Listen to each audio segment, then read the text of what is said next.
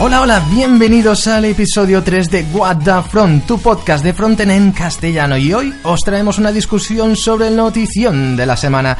Microsoft confirma que el nuevo Edge se basará en Chromium y llegará a MacOS y versiones anteriores de Windows. Y para hablar de ello, contaremos con la mejor compañía: David García, Carlos Villuendas, algunos invitados sorpresas para tener más puntos de vista y un servidor de ustedes, Miguel Ángel Durán. Vamos, que empezamos.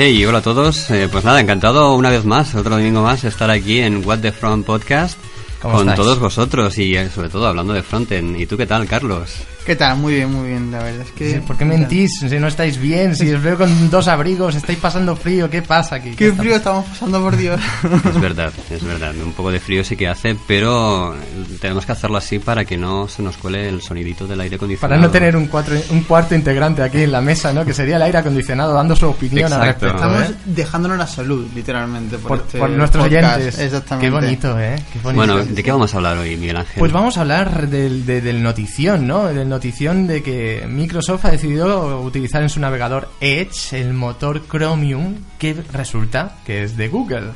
Y vaya, se ha liado una tremenda, ¿eh? Y todo el mundo tiene una me parece, yo mi opinión directamente la voy a soltar ya. Suelta. Me parece una noticia increíblemente buena, pero... Increíblemente buena, ¿eh? O sea, es como... Sí, yo llevo años eh, luchando, y, bueno, no quería decir luchando, quería decir desarrollando para la web, y vengo de, épocas en las que habíamos que duplicar, tenemos que duplicar código, hacer código exclusivo para Internet Explorer, código exclusivo para Netscape y todo lo que sea unificar eh, plataformas de desarrollo basadas en estándares me parece una muy buena idea. Se nota que vienes de muy, muy tiempo atrás porque hay gente que no sabrá ni lo que es Netscape, ¿sabes? Mm, ¿Cómo que no? no yo, sí. Yo no sé, me parece de vieja escuela eso, ¿eh? Sí, me estáis diciendo que soy muy mayor. Yo, eh, yo lo había instalado una vez en el ordenador de la facultad. Mira. En uno que estaba en una vitrina. Mm, yo me compré una, una revista, una PC World y venía un CD de, que decían que era lo mejor, Netscape Communicator, y me lo instalé y, desde entonces... abrió los ojos. Sí, dije, wow, qué pasada, tengo un montón de cosas, tengo correo electrónico y tengo un editor que se llamaba Composer que podías editar código HTML4. O sea. Eh, eh, estamos hablando de una persona que tenía Firefox en un disquete, ¿no? no sí, ah, me lo compré, me lo compré. ¿Era un disquete? No, no, no era ah. un CD-ROM. Ah, bueno, entonces ya, eso ya está empezando, ya, ya se está acercando a lo que es, digamos, tiempos modernos. Sí, fue un neón más tarde. Hubiera sido maravilloso que hubiese cabido en un, en un disquete. ¿Y tú qué, Carlos? Así rápidamente, ahora, entraremos en detalle, pero ¿cuál, ¿cuál? Para mí también ha sido una buena noticia, yo lo he recibido con alegría los brazos abiertos. y, con los brazos abiertos sí, sí estás contento entonces de hecho me, ha sorprendido bastante las reacciones bastante ah. mayoritarias de la comunidad que ahora ha habido muchas reacciones no eh, yo creo que es una de las razones por la que aparte ya de por sí es un notición yo creo y estamos todos de acuerdo pero es verdad que lo hacen más notición todavía mejor por todo lo que ha revuelto en la comunidad frontend no de mucha gente que ha estado asustada de que esto va a comportar como que se acabó el monopolio de los navegadores pues podemos empezar por ahí, si os parece. No sé, empezamos por ahí un poco de que si estamos de acuerdo, antes de entrar al detalle de la noticia, si queréis, primero vamos a comentar la noticia bien comentada, ¿vale? Exacto. Eh, básicamente, ¿qué, ¿qué, va a pasar con esto? Que Microsoft ha dicho, bueno, eh, mi motor de Edge eh, veo que me está dando muchos problemas, quiero utilizar Chromium.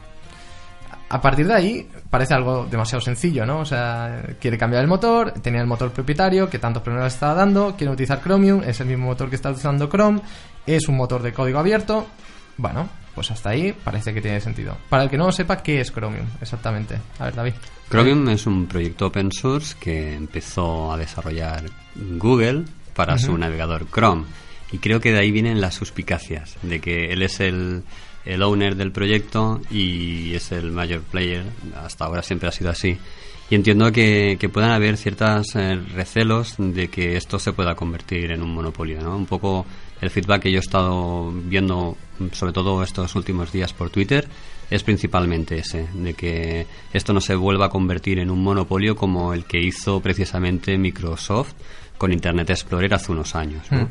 Lo que pasa es que, claro, ahí es donde está la diferencia y es que eh, tú con Internet Explorer no podías crear otro navegador, porque era totalmente propietario. En Correcto. cambio aquí, eh, Chromium no, no solo es de Chrome, que es verdad que es como eh, el código principal de Chrome, pero tenemos Opera, que está utilizando Chromium, tenemos a Brave, que está utilizando Chromium, o sea que Y lo más importante de todo, que es de código abierto. de código abierto, es una gran diferencia respecto a esos tiempos oscuros de Internet Explorer. Yo también volviendo a, a antiguas eh, épocas, eh, había trabajado para corporaciones muy grandes que, bueno, no hace falta comentar, pero que estaban, eh, tenían una intranet que no podían migrar, no podían evolucionar porque estaba tan acoplada a, a Microsoft Internet Explorer 6 y a las tecnologías que utilizaban, que utilizaban ActiveX y cosas así, estaban tan acoplados que les resultaba carísimo eh, hacer ninguna otra cosa. No podían eh, desarrollar el proyecto.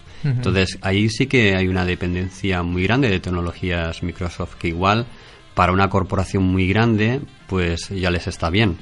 Pero para el resto de usuarios, pues quizá no, no necesitemos estar tan acoplados a una compañía, ni a una corporación, ni nada de eso, ni a una tecnología concreta, ¿no? ¿Por qué crees, Carlos, que han hecho este movimiento? ¿Por qué crees que Microsoft ha dicho ahora es el momento de pasarme a Chromium?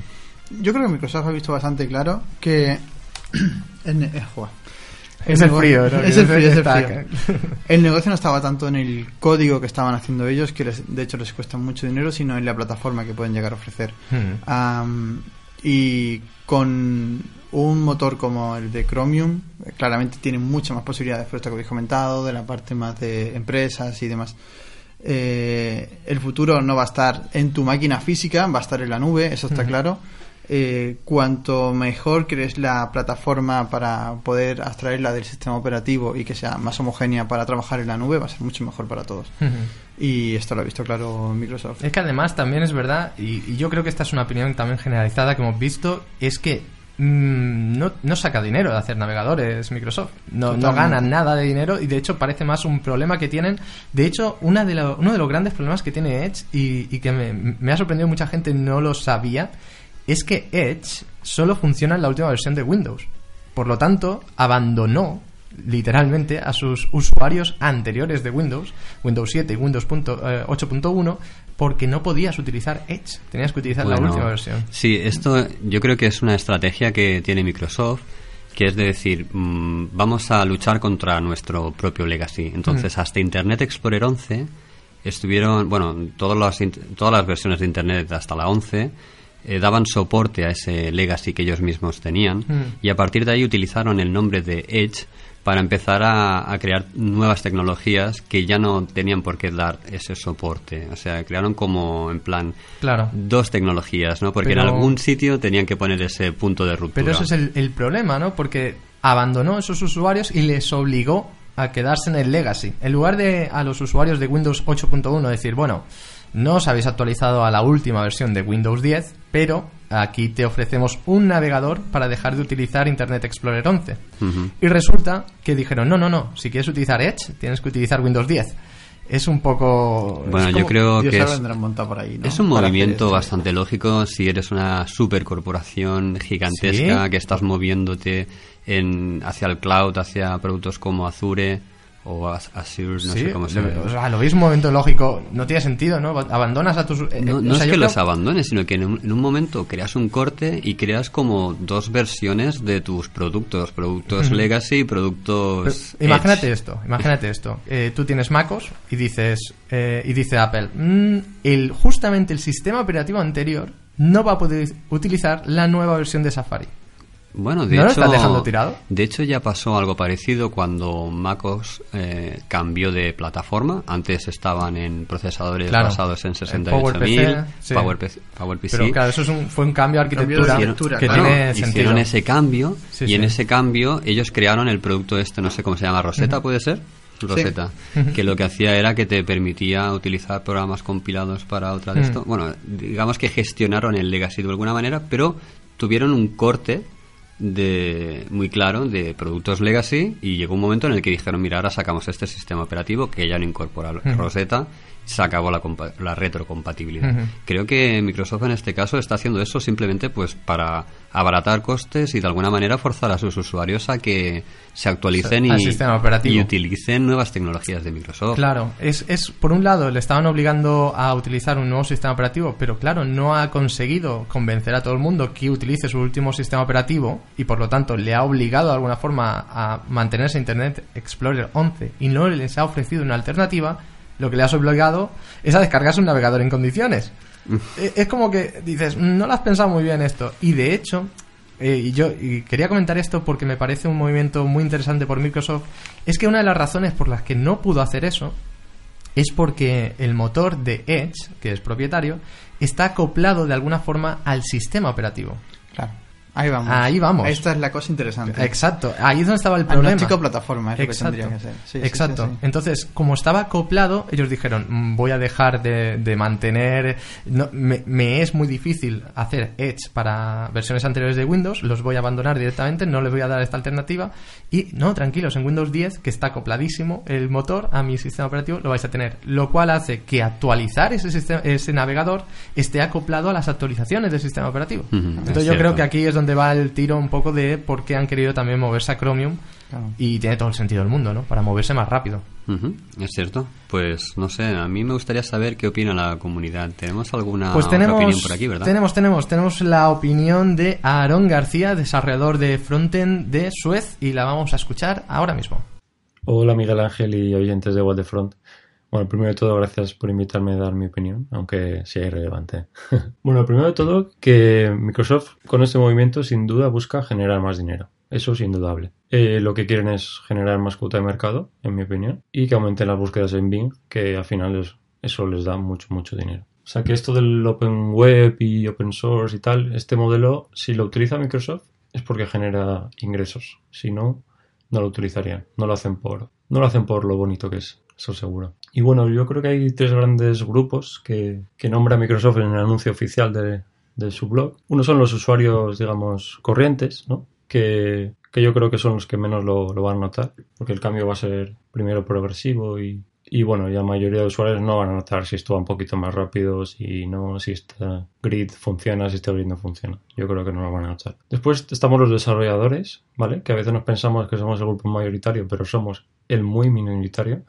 Nosotros sí que lo vamos a notar para, para bien, ya que vamos a tener que soportar un, motor menos, vamos a tener paridad de features entre navegadores y bueno, eso va a ser bueno para nosotros. Luego está el sector IT corporativo, ¿no? que yo creo también es bueno para ellos porque podrán, podrán beneficiarse de las, de las últimas tecnologías en navegadores, ¿no? No, tienen, no tendrán que ir tan, tan rezagados como, como van ahora. Y bueno, eh, a mí personalmente no me parece bueno porque por la misma razón que nombra Mozilla en el blog reacción, el blog post de reacción que publicaron la semana pasada. Y es que eh, dicen que si Chromium eh, consigue suficiente cuota de mercado como para que los desarrolladores no nos preocupemos de soportar otros navegadores, pues esto puede llevar a la extinción de navegadores como Firefox y Safari y sus respectivos motores. Y bueno, eso yo creo que sí que sería malo para, para la web. Así que nada, os dejo y muchas gracias. Bueno, pues esta era la opinión de Aaron García. Oye, Aaron, que tu opinión no es nada irrelevante. Que muchas gracias por participar y por tomarte el tiempo. Y súper interesante lo que dice que Microsoft busca ganar dinero. Creo que estamos todos de acuerdo que Microsoft busca ganar dinero, por muy bonito que sea esto, ¿no? Sí, claro. Yo para mí también una de las cosas que intenta Microsoft es eh, llevar la experiencia de, Microsoft a, a otras plataformas y a otros dispositivos. ¿Creéis que lo que dice que sea para ganar dinero con Bing? Para ganar dinero con Bing. Sí. No, lo, no, lo, veo, ¿no? No lo creo. Y, ah, tampoco vería muy claro cómo lo van a conseguir ganar dinero con Bing. Ah, cambiando el. No, porque es tan fácil. De hecho, Bing lo, utiliza bastante gente en Estados Unidos. ¿eh? Sí. O sea, no es. A nosotros nos parece bastante residual, pero no es para nada residual. Y es indiferente al navegador. O sea, lo siguen utilizando igual, sea el navegador que sea. Exactamente. ¿Y, ¿Y qué le parece esto de que es verdad que es bueno para desarrolladores, pero que somos minoritarios? Pero no deja de ser, por muy minoritarios que seamos los desarrolladores, no somos los que creamos la experiencia para el usuario. Ahí está, yo creo que ahí ha estado el gran éxito de Google. Sí, ¿no? Sí, Google se ha dado cuenta que si los developers lo tienen fácil, van a hacer cosas maravillosas y, los, y si hacen cosas maravillosas, los usuarios van a venir. Yo he de decir que era un feliz usuario de Firefox hasta que vi las Chrome Developer Tools. Claro. que realmente, bueno, cambiaban radicalmente la Mm. experiencia de desarrollo. Y creo que como developer, la developer experience también es muy importante para adoptar una serie de tecnologías otras. Ahora hay que decir, yo estoy utilizando bastante últimamente Firefox y las herramientas de desarrollo han pegado un cambio, evidentemente gracias al empuje que, que ha hecho Chrome. Eh, pero bueno, fueron ellos los que empezaron un poco todo esto, la herramienta de desarrollo con Firebook. eh, y ahora de verdad tiene herramientas tremendas, o sea que han tenido una mejora brutal. Hay una cosa que, que comentaba que me parece muy interesante, no sé si habéis tenido ocasión de leerlo, es el artículo que ha hecho Mozilla al respecto de este cambio de Edge para pasar a utilizar Chromium. No, no lo he podido leer, ¿qué, qué comentaba? Bueno, es bastante. Ya empieza, y dice que puede sonar un poco melodramático, ¿vale? Pero básicamente eh, expresa su preocupación sobre esta comunidad de motores de navegadores, ¿no? Y cómo utilizar Chromium pues puede hacer que la balanza se incline demasiado a favor de Google y dejar las alternativas bastante desamparadas. No sé, bueno, ¿cómo yo, lo veis? yo para mí eso es una de las ventajas precisamente porque de la misma forma que tenemos una única especificación de lo que serían los estándares web, yo creo que la ventaja en este caso es que haya un único proyecto open source en el cual contribuyan todos, tanto la Fundación Mozilla como Apple, como eh, Google, como Microsoft o cualquier otro player, como Opera o, o el que sea, pero que, que se pongan todos de acuerdo, como ya hicieron para, para crear el HTML5. Eh, un poco así la, la fundación Watts que se creó y tal. De, de la misma forma que se pusieron de acuerdo aquella vez, mm, creo que el desarrollo de un, de un web, de un render engine mm, y de un navegador que, que tenga un motor unificado, pues nos va a, permitir que la experiencia web siempre sea la misma y que la adopción de los estándares web sea mucho más rápida de lo que es actualmente. Dice, dice el artículo que desde el punto de vista de negocios tiene todo el sentido del mundo. Porque claro, como Google es el que está controlando, o sobre todo Chromium, el motor, es el que es más adoptado, pues esto, claro, le daría una ventaja a Microsoft de no tener que preocuparse tanto. Pero hay un punto de vista que es social, cívico, incluso de empoderamiento individual del individuo, ¿no? Eh, de- del control, sobre ceder el control de algo tan importante como es el navegador o la infraestructura online. ¿Tenemos que preocuparnos por Internet? Esa sería un poco la pregunta, ¿no? El Internet como lo conocemos tal y yo. Hon- Honestamente creo que, que no tenemos que preocuparnos por Internet. De hecho, es un tema un poco tirando de lo que estaba hablando David. Todo el mundo ve la parte de que es muy bueno que haya competencia Ujú. y, y es verdad que de la competencia salen cosas buenas, pero creo que salen cosas todavía mejores de la colaboración. La convergencia. Correcto. Eh, sí. Entonces, eh, está bien que si cada uno va intentando superar al siguiente, van a salir cosas muy buenas, pero creo que si todos se sientan en la mesa, va a pasar como está pasando con Node ahora, por ejemplo. ¿no? Tienen un sistema de governance que yo creo que es excelente, donde están los grandes eh, implicados en el mundo de Node y, y lo avanzan de una forma muy eficiente, todo el mundo se siente muy a gusto y hay, hay empresas grandísimas. Está Google, está Red Hat, hay empresas enormes ahí sentados. Am, y solo hay una plataforma de Node. Claro.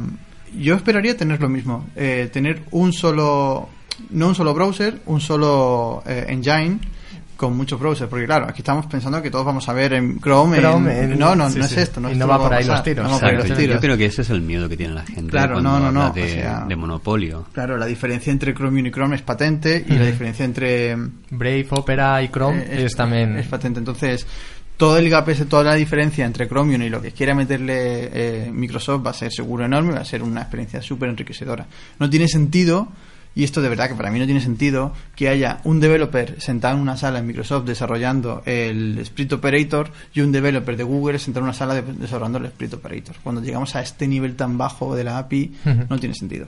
Ah, Claro. Si creas un, eh, un core unificado y sobre eso construyes tu producto, vamos a ganar todos. Claro, eso es un poco, eh, es súper interesante, ¿no? Porque estaríamos ya hablando, y creo que lo dijo incluso el CEO de Next.js, bueno, Next.js de Now, de Site, eh, Guillermo Raus, y dijo algo muy interesante, dijo, es que ¿qué pasa si Chromium es en realidad eh, lo que es Unix para los sistemas operativos? Es el sistema base de la plataforma web, que es de código abierto, de que hay muchas empresas que participan. Es que yo el futuro lo veo, de verdad, esto creo que lo hemos hablado muchas veces tú y yo, el futuro lo veo como que ah, vamos a dejar de considerarnos desarrolladores web. Eh, la palabra web, la palabra internet va a desaparecer un poco y vamos a conseguir lo que realmente una vez nos vendieron con Java, ¿no? De escribe una vez y corre en todas las partes. Eh, nuestro browser va a ser una máquina virtual. Esto lo que va a ser, con conexiones eh, que va a ser una, una interfaz que nos conecten al sistema operativo que hay por debajo. Y vamos a programar aplicaciones sobre esa máquina virtual completamente agnósticos al sistema que hay por debajo. Y esto va en esta, en esta línea. En esta línea totalmente. Y dentro de 10 años a nadie se le va a ocurrir decir voy a internet a visitar una página web. Exacto. Sino que voy a abrir mi aplicación que la tengo aquí con un iconito en el escritorio, doble clic y funciona. Y el developer que hizo esto lo hizo sobre un estándar que es homogéneo para todas las. Es que de hecho está pasando. Es que eso ya está pasando, ¿no? Tenemos Electron que queremos, que, quieras o no, ya es de facto esto que comentas. Y hay grandes aplicaciones que son súper populares, como puede ser Slack, como puede ser Visual Studio Code. Y son aplicaciones complicadísimas. Muy complicadas y que ya lo primero es que son multiplataforma de gratis, que son más sencillas de programar Claro, es verdad que tiene problemas de optimización, quizás, que son cosas que en las que se pueden trabajar precisamente gracias a esto, ¿no? Cuanta más gente participe, implicada y grandes empresas con ingeniería muy potente trabajen en ello, pueden optimizar más. Ahora mismo Electron todavía está en una fase súper inicial porque consume grandes cantidades de mm. recursos en la máquina. Pero bueno, creo que pasa, lo mismo pasó con Java, como tú comentabas, Carlos, que, bueno, inicialmente pues era como una, una bola gigantesca muy difícil de mover y ahora pues cada vez se va integrando un poco más, ¿no? Pues os parece si escuchamos la conversación, vamos a hablar con Nayara Avaroa de TransferWise. Bueno, Nayara, encantado de saludarte. Eh, para quien no te conozca, ¿te podrías presentar un poquito?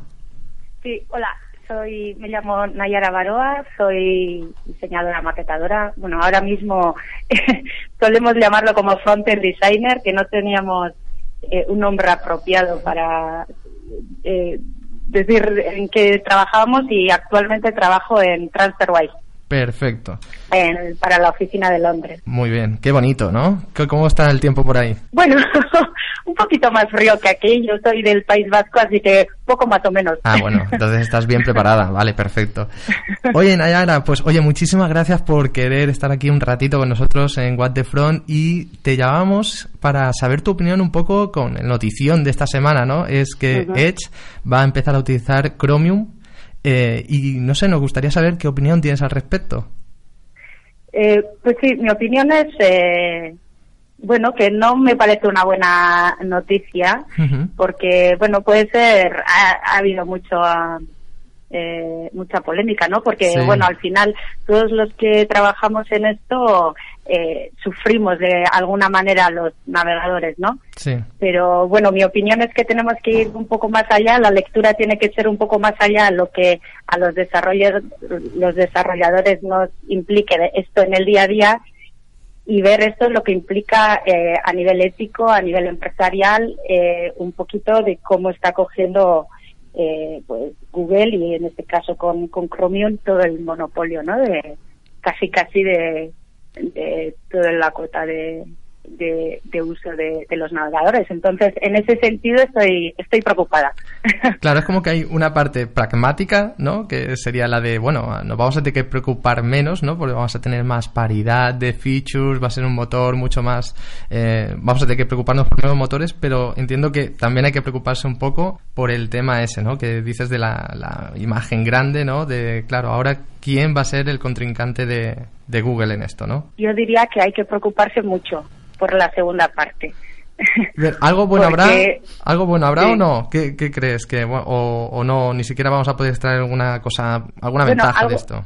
Eh, bueno, en el, la ventaja es que en el día a día, en, en, el trabajo cross-browser, pues tardaremos algo menos. Pero quizá yo prefiero tardar algo más para que tengamos un Internet más sano. Hmm. Entonces ahí está un poco el... Luego hay cada uno verá, ¿no? Pero yo me quedo con la, el big picture y, y la preocupación que, que, que, me, que me propone esto. ¿Crees que el día de mañana veremos, no sé, crees que Microsoft se atreverá a hacer un fork de Chromium que a lo mejor disipe un poco estas dudas? Eh, lo he intentado tantas veces y a principios de, bueno, la década anterior eh, ganó y él estaba en la otra parte, ¿no? Que estaba en la parte que tenía casi casi todo el monopolio. Supongo que ah, en el momento, ahora mismo lo dejará estar. Sí, ¿no? que, un Yo creo que no tiene energías ya para, para luchar con esto. Yo creo que lo ha intentado un montón de veces. Siempre ha ido a la saga. Sí y bueno, no siempre, al final, después de que Chrome llegara. Pero pues no te sabría decir, pero yo creo que ahora mismo esperarán un poco a ver cómo, cómo van las aguas. Y una última preguntita, y bueno, no sé si tampoco queremos que, nos digas la opinión en general que, que, que, tienen en tu empresa, pero es saber un poco el, el, ambiente sobre esta noticia, que crees que había en TransferWise, lo que habéis comentado, un poco entre los pasillos o a la hora de comer, ¿cuál crees que ha sido un poco la valoración sobre esto? Eh, bueno, he ido preguntando por ahí y algunos eh, me decían que casi, casi les daba igual. pero también es porque quizá no eran desarrolladores frontend como tal, entonces igual es los que en el día a día los que más sufrimos son los que tenemos que hacer quizá un poco los que les toca más el, el trabajo con diferentes eh, navegadores, poco más o menos tienen tienen mi opinión. Pero bueno, hay de todo, ¿no? Eh, pero no sé, al final eh, entiendo que el hecho de que haya diferentes fuerzas eh, trabajando para la web eh, siempre siempre es más sano y poco más o menos hemos estado hablando en la misma línea. Y para terminar, ¿qué, ¿qué podríamos pedirle a Microsoft para que disipe esto un poco, estos miedos? ¿Sabes? Porque, ¿sabes? No sé, el otro día me enteré que habían abierto una página web para que cualquier desarrollador se pudiese eh, conectar y en cuanto tuvieran Edge con Chromium, pues lo iban a, a abrir. Creo que han abierto ya hasta el GitHub no sé, ¿qué le podríamos pedir a Microsoft de, oye, mm, tenemos esto que nos preocupa, ¿qué podrías hacer al respecto? Porque claro, esto de utilizar Chrome ya no tiene vuelta atrás. pues eh, la verdad es que la visión de Microsoft ha cambiado muchísimo la, en la mm. última eh, temporada, ¿no? Pues con, lo, como estabas comentando, con esto de eh, están haciendo una gran apuesta por el código más abierto y, y, todo esto, bueno, entiendo que, que toda esta faceta más transparente, que siempre ha sido una empresa muy opaca, ¿no? Pues que siempre se da a valorar. es verdad, lo que dices que de verdad que al menos el hecho de que están contribuyendo con el código abierto, que eso va a tener un beneficio para la comunidad. Obviamente hay unos intereses detrás que a Microsoft le interesa, pero vamos a ver si de esto podemos extraer cosas positivas para la comunidad para los proyectos que utilizan Chromium, porque incluso ellos mismos con Visual Studio Code están utilizando Chromium, así que supongo que también les beneficia eh, empujar este, este proyecto. Oye, Nayara, pues muchísimas gracias por pasarte un ratito por aquí en What the Front, por eh, compartir con nosotros. Y nada, eh, no sé si quieres decir alguna cosita más sobre el tema. No, bueno, poco más o menos has explicado lo que lo que pienso. Bueno, quería agradecer un montón la, la invitación para estar un ratito con vosotros. Nada, gracias a ti, por supuesto, por, por dedicarnos este tiempo, que sabemos que un domingo por la mañana y más en estas fechas es complicadito. Oye, pues nada, un saludo enorme y espero que te cuiden mucho y vayan muy bien las fiestas por ahí en Londres. Igualmente, un abrazo. Venga, un abrazo, Nayara. Pues era Nayara. Muchísimas gracias por participar, Nayara. Eh, bueno, vemos que no le parece buena noticia. Es de la parte de la comunidad, ¿no? Que ve esta parte ética, un poco en la línea de Mozilla, que es esto de preocuparse, ¿no? Por el monopolio eh, la verdad es que me sale un poco mal porque aquí nosotros no estamos de acuerdo con esto, ¿no? Pero me parece súper interesante. Yo creo que es muy enriquecedor, ¿no? Que haya diferentes opiniones y lo que comenta Carlos también me parece interesante que no sabemos después cómo va a evolucionar todo esto. Vaya, mm.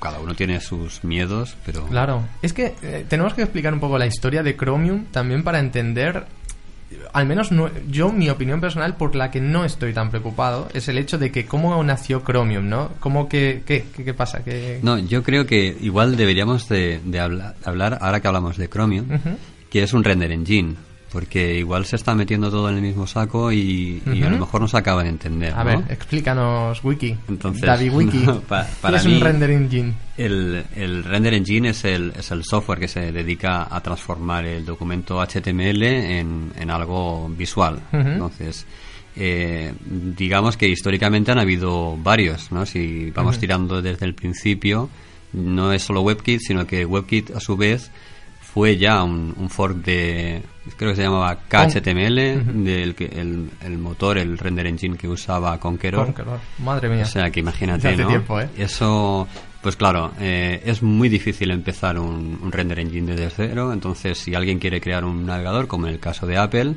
pues lo que hizo fue partir de uno existente. Que era de código abierto. De código abierto, por supuesto. Implementar unas cuantas features propietarias y decir, bueno, pues ahora lo cierro y lo creo como un proyecto propietario que era WebKit. Aunque luego a, a mediados del 2005, creo que fue, lo liberaron de código abierto porque vieron que, bueno, el, el mantenimiento era bastante complejo y dijeron, bueno, pues vamos a abrirlo porque total tampoco tenemos nada aquí que, Ujú. que esconder.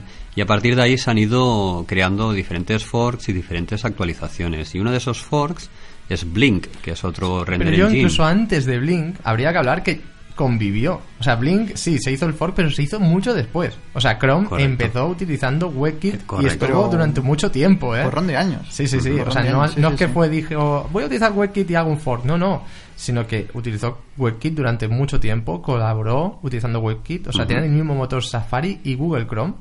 Y entonces, Correcto. con el tiempo, sí que es verdad que, que cambió y Chrome dijo, voy a hacer un fork porque necesitamos ir más rápido. Correcto. Nosotros como usuarios, o ya no como developers, sino Mm. como usuarios, deberíamos de tener la posibilidad de elegir el browser que queremos. Eso me parece súper interesante. Totalmente, eso de faltaba. forma independiente, claro, porque se podía crear un antes no siempre ha sido así. Sí, sí. Antes había un monopolio en el cual si no utilizabas Internet Explorer estabas prácticamente fuera de muchas de las features, ¿no? Porque solo funcionaban para Internet Explorer. Eso creo que eso no es positivo para para el usuario. Pero el hecho de que tú puedas eh, decidir independientemente del render engine que utilice por debajo, que eso es algo que que a- estamos aquí hablando porque somos developers, pero no creo que a un usuario normal que nos esté escuchando le interese demasiado este, este tema. Creo que eso mm, no tiene sentido que Internet Explorer utilice Trident como estuvo usando, que después utilice HTML, que cada uno tenga el suyo. Eso es, es lo que creo que nosotros, eh, es lo que antes también estaba comentando Carlos, que. Que el mismo developer esté solucionando el mismo problema N veces O tanto... sea, ¿tú crees que todos deberían utilizar el mismo motor? Claro, el, el render engine total... Pero eh, entonces todos deberían utilizar Blink. Bueno, es que no, no tiene por qué ser Blink, sino... Claro, porque el de Firefox, que creo que es Chakra, creo que se llama, también es de código abierto. ¿Gecko? Gecko, es el antiguo, ¿El antiguo? que supongo que a lo mejor utilizan parte, pero creo que el nuevo se llama Chakra. Chakra, puede ser. Eh, y bueno, también es de código abierto, pues también se podría utilizar ese. Claro, pero el, el caso es cuál es el que si tú tienes la misma solución, esto pasa con, con todo, con las librerías, ¿no? Tienes diferentes librerías para crear interfaces. ¿Cuál es la que tiene mayor adopción? Pues al final es el usuario, el developer, Sí. el que... Yo, yo veo el punto ese, ¿eh? pero estamos Mm. hablando de pragmatismo, ¿no? Contra la libertad. Y ahí entiendo entonces a Mozilla, ¿eh? Por- viendo por donde tú vas, me estoy alineando con Mozilla un poco, ¿no? Sí, la cierto, libertad del individuo. ¿Por qué no escogemos el, Claro, ¿y por qué el no? render engine de, De- de exacto, Mozilla? exacto. Entiendo que pra- pragmáticamente es obvio, ¿no? Que tiene un 70% ahora Chrome y dices, bueno, pues te- pasemos a... Pero bueno, también en su día un 70% tenía Internet Explorer y ¿por qué íbamos a utilizar todos el motor de Internet Explorer? Bueno, ahí sí que tenemos motivos para salir del corporativismo de Microsoft. Sí, claro, porque íbamos a salir de eso, pero no sé, también Firefox le, le, le plantó cara, tenía un motor de código abierto, ¿por qué no cogió Google y dijo, voy a participar en lo de Firefox en lugar de crear el mío? De hecho, Firefox fue el... Muchas de las cosas que tenemos hoy en día de la web API fue gracias a... Gracias a Firefox. a Firefox y a su Correcto. em, sistema operativo este Exacto. web tal. Entonces, ellos son los primeros que entienden el valor de que haya una web API estándar. Exacto. Am, lo que no entiendo por qué creen. Quiero decir, si tú defines en un comité la web API estándar y eso se escribe en, en un Markdown en, un- en Internet, ¿cuál es la ventaja de tener a tres developers en tres empresas distintas escribiendo el mismo código que hace lo mismo?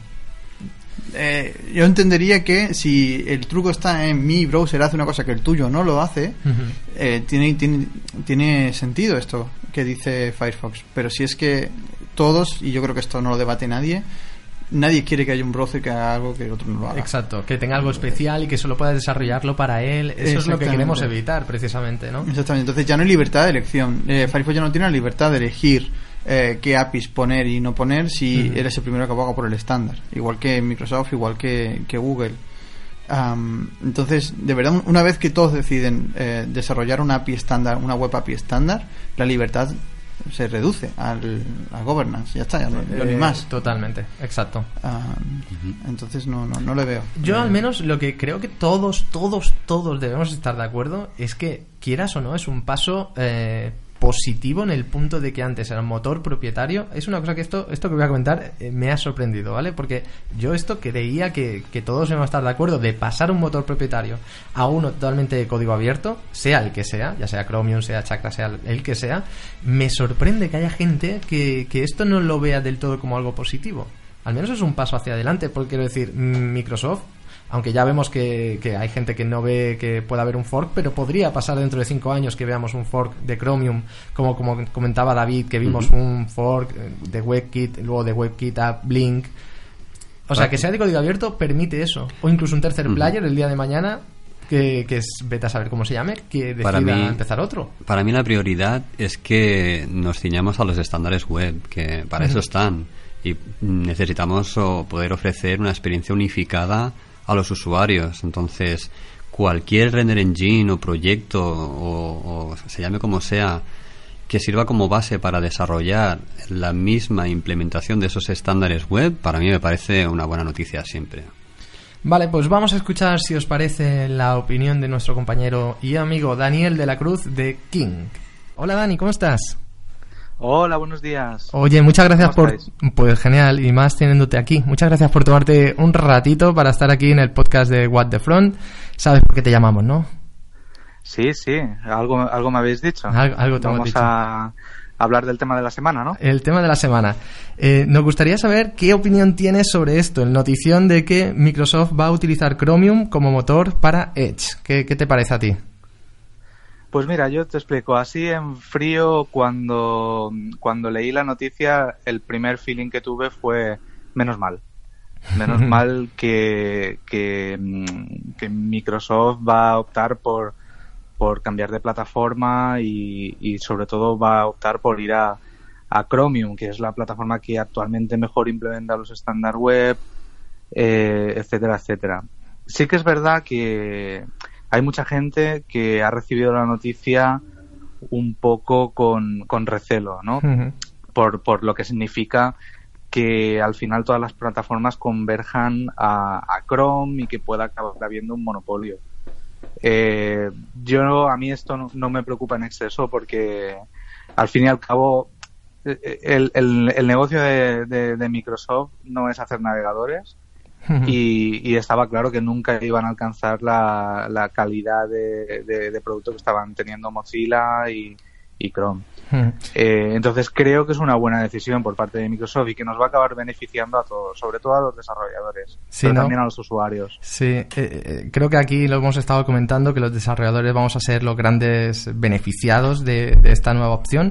Lo que hay una cosita interesante que comentas que es como que, claro, no es el negocio de Microsoft, pero en cambio, anda que no lleva tiempo Microsoft haciendo navegadores. Es sorprendente, ¿verdad? Sí, sí. Bueno, es, curioso, los más viejos del lugar, eh, que recordamos los problemas que ha llegado a tener Microsoft por culpa de, incluir Internet Explorer con su sistema operativo. De hecho, las, las grandes demandas de antimonopolio que ha tenido Microsoft han sido por, por este motivo. Eh, y los esfuerzos que, que ha hecho por porque Internet Explorer sea el navegador más usado y durante una época lo, llegó a ser. Pero yo creo que desde el momento en el que irrumpió Mozilla Firefox y después Chrome eh, y, y, sobre todo después de el golpe de timón que le ha dado Satya Nadella a la compañía para, para apostar fuertemente por el, por el open source, esto va a dejar de ser así y, y Microsoft se va a centrar en, en lo que hace bien, que es eh, sobre todo la plataforma Office, servicios a empresas, Azure y todo esto que es lo que se les está dando dinero. Exacto. Yo creo que yo, yo personalmente es una cosa que no había tenido muy en cuenta de que una de las grandes eh, una de las grandes decisiones que hay detrás es más por el mundo corporativo, ¿no? Porque claro, han visto que con Edge a lo mejor no podían dar soporte al mundo corporativo tan rápido como querían, con los cambios que querían en la web, y a lo mejor esto de Chromium pues les ayuda, se quitan toda esta faena de encima y dicen, bueno, mm, el mundo corporativo ya está utilizando Chrome con Chromium, pues utilizamos Edge aquí y ya nos quitamos este problema de encima y ya claro. Es que fíjate, fíjate lo que dices. Yo creo que Internet Explorer y Edge eh, y a lo mejor era incluso un, un obstáculo para el, para el propio éxito de los negocios que más dinero dan a Microsoft. Porque si tenían que dar ellos mismos soporte a, Edge, a lo mejor esto se convertía en un freno. Claro. Eh, piensa, por ejemplo, en Office 365, que es totalmente basado en web, etcétera, etcétera. Eh, ¿Cuánto dinero habrá invertido Microsoft en, en dar soporte a su propia plataforma? Claro, eh, súper interesante eso, eh, punto. Es algo a tener en cuenta. Sí, sí. Eh, a mí me gustaría también saber, tú que, que, comentas esto, ¿no? De que la gente no, de, que tú no compartes, ¿no? Ese miedo de que la comunidad de navegadores vaya a ser ahora un problema por esto. Yo, yo mi opinión personal siempre he dicho que yo prefiero que Edge utilice un motor de código abierto que no uno propietario, ¿no? Que eso es una ventaja. Pero ¿crees que Microsoft debería hacer algo más aparte de aquí? O sea, debería, ya está haciendo acciones, pero ¿qué acción crees que podría hacer para que la comunidad se quede más tranquila? O si crees que hay algo que pueda hacer. Bueno, no lo sé. A ver, el hecho de que el, que el motor sea de, código abierto ya, ya es un, una, una buena carta de presentación, ¿no? Eh, aparte de eso, Microsoft es ahora mismo el principal contribuidor a, software open source. Está en el top 1 en, los principales proyectos open source de, web en, GitHub y en cualquier tipo de plataforma. No sé qué más podría hacer. Lo que, lo que, lo que sí que a mí me deja más tranquilo es que mm, eh, ahora la competencia no va a ser quién hace el mejor motor, quién implementa mejor el estándar, porque ya se ha visto que, eso no hace más que crear divergencias. Ahora la competencia va a ser quien ofrece el mejor servicio. Exacto. Eh, que, es, que es lo que debería ser, ¿no? Al final las, las compañías que, que basan gran parte de su código en un modelo open source compiten en calidad de servicio, no en calidad de, de código o calidad de producto o estándares cerrados, etcétera. Así que eso es lo que a mí me deja tranquilo. Exacto. Y ya para, para terminar, eh, ¿Crees que veremos un fork de Chromium o lo descartas? Pues no lo sé, no lo sé. No lo sé. ¿No eh, Chromium ya es un fork de, WebKit y no sé si, si sería buena idea hacer un fork, ¿no? sería como eh, quitar, quitar crédito a la, a la dirección que se ha tomado. Yo no, no sé, personalmente no, creo que haya, que haya un for, lo descarto, sí. Vale. Oye, y ya para terminar, y sé que no, no puedes hablar por todo tu equipo y tal, pero me gustaría saber, a ver, cuál es el, sentimiento que has visto en tu empresa respecto a esta noticia, ¿sabes? Lo que se comenta en los pasillos, eh, a la hora de comer. Pues hay un poco división de opiniones, ¿no? Eh, fue muy gracioso cuando los compañeros en, en King comentábamos la, la noticia eh, en general los más viejos del lugar la recibíamos con los brazos abiertos porque supongo que hemos, hemos sufrido el dolor, ¿no? De, adaptar cosas para Internet Explorer. Los que hemos trabajado con Internet Explorer 6, 7 y 8 hemos, hemos sufrido eso. Y, y, jamás habríamos imaginado que un Internet Explorer iba a estar basado en Chrome. Eh, era algo que hace 5 o 6 años era impensable. Eh, luego está la, otra corriente de gente que no confía mucho en Google eh, y es muy, muy recelosa a que todas las plataformas acaben dependiendo de la misma. Eh, pero bueno, en general la noticia se ha recibido con, los brazos abiertos, la verdad. Hola Dani, soy David, ¿qué tal? Yo tengo una, una última pregunta si, respecto a esto que comentabas de, de los comentarios que hay en la comunidad, de gente que es un poco recelosa, que se habla incluso de, monopolios. ¿No crees que es porque quizás el hecho de que, de que Google sea un major player ¿no? en, el, en el desarrollo de, de Chromium tenga como ahí una especie de doble rasero, ¿no? Que pueda resultar más un peligro que, que una ventaja. Bueno, no sé. La, la, verdad es que Google es, sospechosa de todo, ¿no? Eh, Google controla el principal buscador, eh, Google da mayor peso a las páginas desarrolladas con AMP, etcétera, etcétera, y, ahí es sospechoso de, de todo, por supuesto. Eh, pero bueno, a mí lo que, lo que sí que me deja tranquilo es que al final todo está basado en open source, cualquiera puede contribuir ahí. Es obvio que Google va a tener más peso, pero pero yo espero que pase algo como, como lo que pasa con el estándar ECMAScript, que al final la gente que se reúne son gente de las principales empresas, mm, todo el mundo está ahí representado, los principales jugadores están ahí representados y, y lo que acaba saliendo es algo que beneficia a todos, no, no algo que, que manda el, el, el, que mayor monopolio tiene o, o mayor peso tiene. Eh, esto es un poco eh, percepción personal de lo que va a pasar. No soy futurólogo, pero espero que pase esto. Eh, ya te digo, basándome en toda mi confianza en el modelo open source. Ah, Dani, ¿qué tal? Soy Carlos. Hola, Carlos. ¿Qué tal, tío? Eh, mira, Últimamente estábamos escuchando mucho esto de que Safari es el nuevo Internet Explorer y creo que con este cambio Safari es el nuevo Internet Explorer porque ya no queda Internet Explorer. ¿Crees que es posible que Apple se ponga las pilas incluso llegue a decir que abandona WebKit en favor de Chromium? ¿No me parece un movimiento muy loco? No, no me parece descabellado y precisamente estaba pensando esto cuando, cuando me preparaba un poco la, llamada con vosotros. Eh, he, he, pensado, ostras, Chromium empezó como un fork de WebKit porque precisamente Google no quería depender de Apple para, para desarrollar su, su plataforma web. Y a, la vista está que Apple es otra compañía que su negocio no es hacer navegadores web. Hmm. Eh, su negocio es hacer teléfonos, es hacer hardware.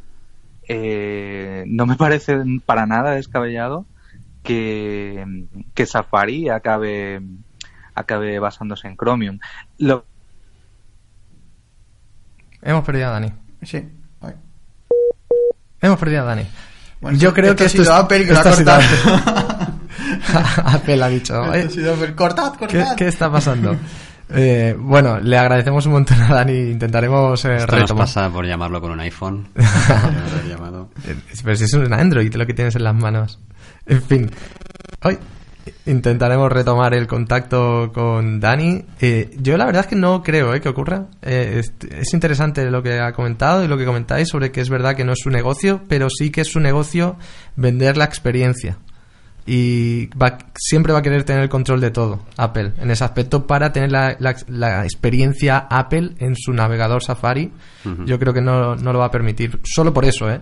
Sí, eso es cierto. De hecho, mm. una de las principales motivaciones que tuvo Apple para sacar la versión de Windows, tanto de iTunes como de Safari, fue esa: llevar la experiencia Apple a, los usuarios de Windows para que comprasen ah. eh, los iPods y todo esto y posteriormente se pasaran a iPhones, etcétera. Que luego un desastre. Lo que yo no sé es cuánto tiempo se va a poder permitir a Apple estar fuera de soporte full a los service workers, por ejemplo, o estar fuera de la web API como están los claro, pero es que ellos quieren, ¿sabes? Eh, no empujan ahí porque no quieren.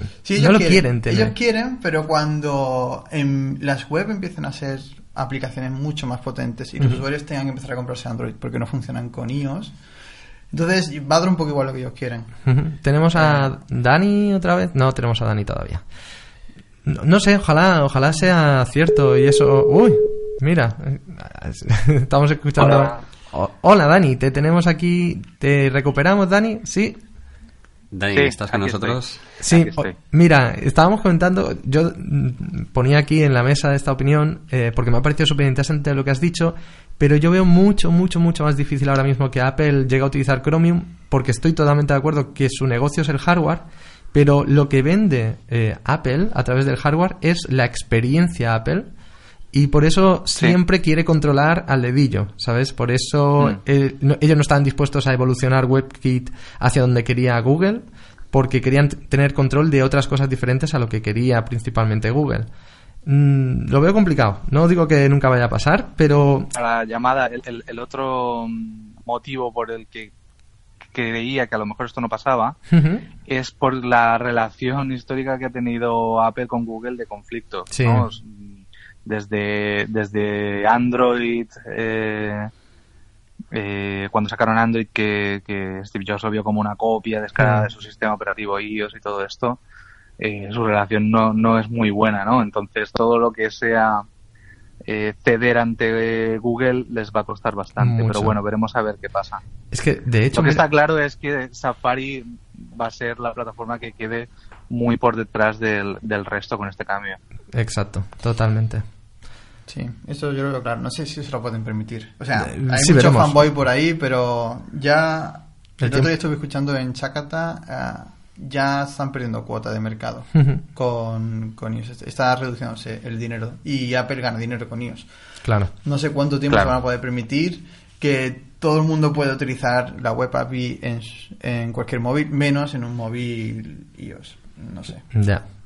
Bueno, Dani, Claro. pues nada, te queríamos agradecer muchísimo que te hayas pasado aquí un ratito por What the Front y que hayas tenido ahí un hueco, que sabemos que son temporadas ahora complicadas.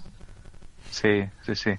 Eh, muchas gracias a vosotros por, por contar conmigo y mucha suerte con, con el programa. Muy bien, muchas gracias, Dani. Perfecto, un abrazo Dani. enorme. Gracias, Dani. Un saludo. Hasta abrazo. fiestas. Chao. Hasta luego. Adeu. Pues ahí ya tenemos Daniel de la Cruz, muchas gracias por participar. Eh, bueno, creo que Dani está alineado un poco más con nuestra opinión. Sí, ¿no? que yo lo he visto bastante alineado. Veo que Sí, porque ya me estaba empezando a sentir un poco solo, ¿eh? no, hombre, nosotros estamos alineados y creo que la comunidad es lo que dice, ¿no, Dani? Que está un poco fragmentada en dos, ¿no? Sí. Y sobre todo parece que los que, que no, no quiero decir que los que no tengan experiencia estén más de acuerdo con lo otro, pero quiero decir, los más viejos del lugar, ¿no? Que han lidiado con estas peleas con Internet Explorer, cierto. Netscape no sé qué, eh, es como que esto nos da, y me, me ha gustado la palabra que ha utilizado Dani al principio, alivio. ¿no? Que nos da alivio, paz mental, imagino, ¿no? De dejar de tener que pelearnos, ¿no? De preocuparnos por una plataforma que ha sido tan jodida como la que siempre ha hecho Microsoft, ya sea Internet Explorer, ya sea Edge, siempre ha sido el problemático. Sí, ¿sabes? el problema siempre ha sido darle soporte a tal feature o que esto no funciona aquí o esto no lo podemos usar porque no funciona aquí en, Sí, en, este navegador Vengan de Microsoft. polyfill, Exacto. es- Difícil de testar, que esto me parece súper interesante. Claro, ¿qué pasa con Edge? Que en Edge era solo eh, compatible con una versión específica de Windows, Windows 10. Y, no lo, y tú, como desarrollador, imagínate que tienes un Mac. ¿Qué haces? Pues ¿Cómo? nada, te, te pasa a Browser Stack. ¿no? Claro, Eh, tienes un problema te creas una nosotros. licencia, Ya, exacto, ya tienes que contratar un una máquina virtual. Sí. es- no, no es nada trivial. Exacto, luego la máquina virtual, pero la experiencia del desarrollador es verdad que no es fácil, ¿no? Yo supongo que esto también puede venir, ¿no? Intentar facilitar esto eh. Microsoft a sus a los desarrolladores porque precisamente a lo mejor estaban viendo que estaban haciendo la vida un poquito más complicada. No lo sé, no lo sé. O sea que y me, me ha parecido súper interesante lo que ha hecho Carlos. O sea, puede ser que sea Safari ahora el siguiente Internet Explorer. Yo lo veo claro, ¿eh? Am, quiero decir, lo veo tan claro que yo siempre he sido usuario de, de Apple, tengo todo la, todo lo de Apple. Y en el. Ahora tengo el. me- al final me pillé el iPhone X, pero estuve a punto de pillarme el tuyo, que es el OnePlus 6T. El 6. 6. Sí. Si me Sí. quieres regalar el 6T para yo tenerlo, yo encantado, ¿eh? Pues claro que sí, vamos a hacer una. y por el único motivo de que no tengo Service Workers. Ahora tengo Service Workers, dijeron, ya tenemos Service Workers en Internet Explorer 6. En, Internet ¿Ves? Explorer Es que 6. me traiciona, es que es tal cual. O sea, Safari, Safari es Internet Explorer 6 para Carlos. En su cabeza. Si Vale. no tienes Service Workers, eres Internet Explorer 6. O sea, Ujú. está Internet Explorer 6 y los que tienen Service Workers. Eh, y es, es- es un asco, es un asco no, no poder... Eh, eh, yo, yo quiero comentar dos cosas sobre esto porque me parece súper interesante. Uno, eh, que me sorprende que la propia Apple eh, muchas veces tiene webs que solo funcionan con Safari. Eso es muy raro. Por ejemplo, iCloud, la web, Hmm. solo funciona con Safari. Sí, no te obligan además. Te dicen, no, Sí. perdona, este no, este navegador no es el que yo quiero, póntelo. Es muy Yo creo que son un poco ratillas y tienen fuerte. alguna API que no ponen al público Puede ser. para hacer cosas de criptografía seguramente y cosas por el I- estilo. Incluso keynotes y cosas así solo las puedes ver con Safari. Eh, sí, Eso es un poco son raro. un poco ratillas, seguro que hay cosas que no están documentadas. Y lo segundo que quiero comentar es que mucha gente opina todo lo contrario que tú. Y me parece también súper interesante. Hay mucha gente que opina que el nuevo Internet Explorer es Chrome. Y te explico por por, el qué. uso de memoria. No. Ah. Pero podría serlo. Por las tendencias estas unificadoras y acaparadoras de mercado. Tampoco. Y te comento por qué. Uno, porque tiene una gran cuota de mercado, tiene 70-75%, no tengo ni idea cuánto exactamente. Y lo segundo, porque eso hace que los desarrolladores solo utilicen Chrome para desarrollar. Y por lo tanto, dejan de lado la experiencia del usuario en otros navegadores. ¿Sabes? Que es lo que pero pasaba eso no un poco... es un problema. No, no, yo lo dejo ahí, ¿eh? Yo No, lo dejo ahí. Claro, claro, entiendo lo que dicen, pero Internet Explorer 6 no es Internet Explorer 6 porque tuviera mucha cuota de mercado. Yo, por mí, es que toda la cuota de mercado estuviera en un solo render. Eh, no, Internet Explorer 6 era Internet Explorer 6 porque no seguía ningún estándar. O sea, tú no sabías qué carajo estaba haciendo eso por ahí dentro. No sabías qué funcionaba, qué no y por qué las cosas dejaban de funcionar. Ese es el, ese es el problema. No es la cuota de mercado. O sea, no por ser mainstream eh, se tiene que convertir en, un problema. Claro, pero eh, Chrome muchas veces le ha podido pasar algo similar. ¿eh? Por ejemplo, eh, decía Chrome, bueno, Google, decía, vamos a mm, implementar WebRTC. Entonces, de alguna forma, lo implementa primero en el navegador, luego lo intenta convertir en un estándar cuando yo ya lo ha metido en el navegador y por lo tanto, eh, empujando con su cuota de mercado, consigue que, claro, ya hay gente que lo está utilizando, ya ha llegado un 70% de la gente y obviamente cómo te vas a negar a convertir eso en un estándar. Bueno, es como, ¿sabes? Es como Precisamente por eso yo veo también que sea muy bueno y, y muy, muy enriquecedor el hecho de que Microsoft, por ejemplo, ahora forme parte de este proyecto Chromium, porque entonces ellos también van a tener la, su opinión en, en esa gobernanza del proyecto, ellos van a poder participar también de todas esa toma de decisiones, ¿no? Y de decir, hombre, pues esto a lo mejor está guay, pero nosotros lo haríamos de otra forma, etcétera. Y creo que se, como comentaba antes también Carlos, en este sentido, eh, las colaboraciones se van a generar debates muy interesantes y no va a ser solamente lo que diga Google y, y va, a hacer- va, va va a pasar todo siempre ese mismo proceso, ¿no? De decir, mira, metemos esta feature y luego la estandarizamos cuando debería de ser al revés, ¿no? Pero bueno, mm, yo creo que en ese sentido siempre va bien de que si la feature se crea es porque hay una necesidad. Entonces, mm, a mí me parece interesante que acabe siempre en el Sí, estándar. claramente esta gente, Google me refiero, no da puntada sin hilo. Y si crea una un nuevo estándar como el WebRTC es que hacía falta como agua de mayo.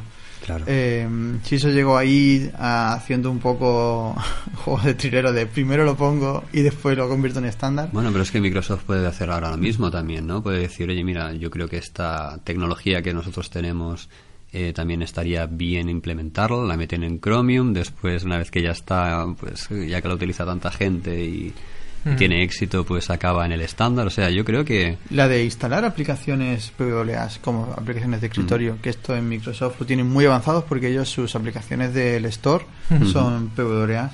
Esto lo tienen súper avanzado ellos y lo tienen súper avanzado en Internet Explorer, en Edge. Ah, ostras, quiero ver esa, esa tecnología, la quiero ver en, en Chromium. Sí, sí, de hecho Microsoft tiene muchísima experiencia porque ya hacía algo parecido con los controles ActiveX, con desde Internet Explorer 4, o sea, Sí, eso da miedo. ello- pues no, pero eran realmente eran snippets que la idea era desarrollo una vez y lo Ujú. implemento tanto en el desktop de Windows como en el propio navegador. Me acuerdo que te podías poner hasta de fondo de pantalla. Exacto, Era te muy podías- chungo. y eso era como una integración Sí, sí. super seamless integration ¿no? con el con el escritorio. A mí eso me parecía una idea muy buena. Innovadora en aquel Muy- momento. y sobre Sí, todo innovadora. Era peligrosa, pero pero bueno, como lo Como todo lo que Claro. hacía Microsoft en esa época, peligroso, básicamente, ¿no? Pero no, en el, en el caso era que, que, bueno, era, era peligrosa porque solamente venía de una compañía y no sabías bien bien lo que podía haber detrás. Claro. Pero creo que Y porque era cerrado. en proyectos no de, de código código, abierto. abierto, pues Claro. esa, esa, no sé, peligrosidad se diluye, ¿no? Una de las cosas que habéis comentado antes es eh, que, claro, ahora si tenemos a Microsoft colaborando en el código de Chromium, pues eh, lo controlará un poquito más también lo que hace Google o deja de hacer. Pero una de las cosas muy interesantes de Chromium, que no sé, hay gente que a lo mejor no lo sabe exactamente y parece que sea Google, ¿no? El que empuja ya está. Pero, por ejemplo, tiene eh, muchos aportes de Intel, tiene muchos aportes de Samsung, tiene muchos aportes de Nvidia, de Adobe, de Opera, Motorola y ahora Microsoft. Quiero decir, que a lo mejor no se ve a veces que hay grandes empresas que ya están trabajando en Chromium. Obviamente. Que es la maravilla del open source. es lo bueno del open source, Exactamente. eh, exactamente. Que- Igual el nombre de Chromium Claro no ayuda. No, no ayuda. Yo creo que es eso. Pues está ¿eh? muy. Parece Chrome, Chromium. Demasiado cerca de Chrome. Exacto, demasiado parecido. Pues sobre esto también tenemos un invitado especial con el que vamos a hablar, que es Diego Parrilla, Developer Advocate de Microsoft. Hola Diego, gracias por pasarte por What. ¿Podrías presentarte y comentarnos cuál es tu posición en Microsoft? Muy bien, pues eh, mi nombre es Diego Parrilla, soy el, eh, el Azur, Azure, que es como decimos en España, eh, Developer Advocate, es decir, el, por decirlo de alguna manera, soy en España el, el defensor o si queréis evangelista o la persona que se relaciona con las comunidades y desarrolladores Azure en España. Ese es mi puesto. no llevo mucho tiempo en Microsoft, y mi pasado, pues es, eh, bueno, en el mundo startup y en el mundo de startups alrededor de, de los proyectos eh, de código abierto, de proyectos open source. Así que, bueno, pues supongo que también mi incorporación a Microsoft significa, es otra muestra más de cómo está cambiando Microsoft en los últimos años. Vale, genial. Supongo que te habrás enterado del revuelo que se ha montado por la noticia que Edge va a empezar a usar Chromium. Teniendo en cuenta tu experiencia en el mundo open source, ¿cómo ves este movimiento por parte de Microsoft? Bien, eh, yo creo que el anuncio en sí sí que es sorpresivo porque cualquier cosa que Microsoft anuncie, eh, pues evidentemente tiene gran impacto. Sin embargo, si vemos la trayectoria de Microsoft en los últimos años alrededor de, cómo adopta y cómo está eh, apoyando, incorporando código personal, recursos, a fin de cuentas, a, a muchos códigos, a, muchos proyectos de código abierto, no es tan sorpresivo. Lo que sí es sorpresivo, claro, es que eh, en una pieza que siempre se ha considerado angular dentro de la tecnología Microsoft, como era el navegador, pues ahora haya este cambio y que, bueno, Chromium vaya a ser parte del motor de, Edge. Eso sí es cierto, pero bueno, la verdad es que hay, hay razones que lo justifican. ¿Y crees que los usuarios deben esperar algún gran cambio a la hora de usar Edge o vamos a ver más bien un cambio transparente? Si vemos el mensaje que se ha lanzado desde el equipo de desarrollo de, Edge, eh, lo que se está anunciando es que el cambio va a ser un cambio más o menos tranquilo, es decir, que se va, eh, de hecho, se va a intentar mantener compatibilidad hacia atrás y se va a garantizar en la medida de lo posible que funcione en Windows 7, Windows 8, Windows 10 y, bueno, y también que, se, que funcionen nuevas plataformas que no sean Windows, especialmente, y lo más sorpresivo, pues yo creo que es el, que, Edge pueda funcionar en Mac, en Mac OS. Entonces, ¿qué es lo que van a esperar los usuarios? El usuario final, en primer lugar, eh, creo que va a salir ganando porque, eh, bueno, va, va, a tener más consistencia ¿no? a la hora de poder usar eh, el navegador. Es decir, esas esquinas que hacían que a veces pues Edge no llegase a, funcionar lo bien que todo que se quisiera en, algunos sitios, en algunos con algunas características de, de, los navegadores, pues yo creo que en eso sí que van a salir beneficiados. Eso yo creo que es lo más importante de cara al usuario final, que al final que, que va a tener la posibilidad de tener una experiencia más consistente, ¿no? Vale, supongo que habrás visto que hay gente que en las redes sociales ha reaccionado negativamente a la noticia. ¿Cuál es el mensaje que habría que trasladarle? Porque hay gente que considera que se va a crear un monopolio en la web. Bueno, hay sí, algo... A ver, una de las reacciones que hay es, eh, bueno, hasta qué punto esto eh, pues va bueno, va, va, va, a cerrar un poco más el, las posibilidades de elección a nivel de navegadores. Bueno, si vemos cómo ha evolucionado el mundo de los navegadores, lo cierto es que ahora mismo casi todo se ha hecho un esfuerzo muy grande por, por parte de todos los actores en, en, adoptar los estándares y tratar de cumplirlos. Pese a ello, ninguno de ellos creo que ha conseguido al 100% eh, eh, ser compatible uno con otro, o por lo menos que sigan. Mm. Lo cierto es que a día de hoy Chrome es el que tiene mayor cuota de mercado y bueno, pues marca un poco pues las tendencias. Pongo un ejemplo, los desarrolladores al final, cuando tienen que enfrentarse a una matriz de compatibilidad de, de, qué, tiene que funcionar en qué navegador, pues evidentemente centran sus esfuerzos en aquello que le va, a alcanzar a más usuarios. Entonces, por eso creo que al final este cambio va a favorecer a todos, porque esta matriz de compatibilidad de, de los navegadores va a ser más simplificada al estar por detrás el motor de Chromium. Yo creo que eso va a ser una ventaja. Ahora, evidentemente, eh, entiendo que haya críticas y haya gente que, no lo vea, que no lo vea del, todo bien, pero lo cierto es que el paso y si se analiza cuál han sido los pasos que ha hecho Microsoft, a ver, esto no es un paso nuevo en Microsoft, de hecho, el, Edge Mobile ya estaba basado en Chromium, eh, ya estaba aportando mucho código en, ARM64 para, o sea, para los dispositivos Windows con ARM64 en Chromium. Es decir, no, no es algo tan nuevo, se, se podía ver venir si estabas dentro de esa, de esa comunidad de desarrollo. Por lo tanto, sí, entiendo, entiendo lo que dice la gente, ahora no creo que realmente vaya, vaya a romper o sea, vaya o, la neutralidad o tengamos problemas de neutralidad o, cosas así. Al final, en los proyectos, en los en un proyecto tan grande como este hay muchos actores que participan, no solo Google, no va a ser solo Microsoft. Habrá una gobernanza de esta comunidad, seguro. Claro, porque una cosa muy interesante sobre esto está el tema de que utilizando Microsoft Chromium como el código abierto, y aprovecho para lanzarte un poco también la pregunta, ¿cómo vemos el futuro de Chromium? Quiero decir, ¿Microsoft estaría dispuesta a hacer un fork si fuese necesario el día de mañana o es algo que ni siquiera crees como una opinión personal, ¿eh? no como un plan estratégico que tengas, sino, sino que crees que eso queda un poco más descartado, eh, algo así? A ver, eh, yo, como empleado de Microsoft, de verdad que no puedo decirte, y porque no tengo ni idea de si, se, mm. si esto se va a hacer o no. A ver, como opinión personal y entre comillas, creo que esto es muy complicado que ocurra. Y de hecho, mm. si, ves, eh, si ves los mensajes que se lanzan, la, realidad es que lo que quiere Microsoft es participar dentro, eh, en primer lugar, incorporándose de manera activa al desarrollo del motor pero luego después también en la gobernanza de, este proyecto. Eso es un poco los planes que tiene Microsoft. ¿Por qué? Al final, a ver, yo llevo ya tiempo en el, mundo de... Sigo, con una opinión personal, sigo en el mundo de comunidades. Los forks son muy peligrosos. Hmm. Y al final, eh, si haces un fork, eh, pues puedes, puedes quedarte colgando de ese fork, ¿no? de ese mm. cuchillo de, esa pared. No, no, creo que, no creo que pueda ocurrir. Mm. ¿Qué, es lo, ¿Qué es lo que vamos a ver? Pues lo que vamos a ver en los próximos meses, en los próximos años, es que van a aparecer pues, más dispositivos que van a soportar eh, el Edge basado en Chromium y eso pues al final habrá mejor experiencia de usuario, sobre todo en entornos Windows, que, es donde se puede acelerar, en, en, dispositivos táctiles, que es donde Microsoft también tiene presencia.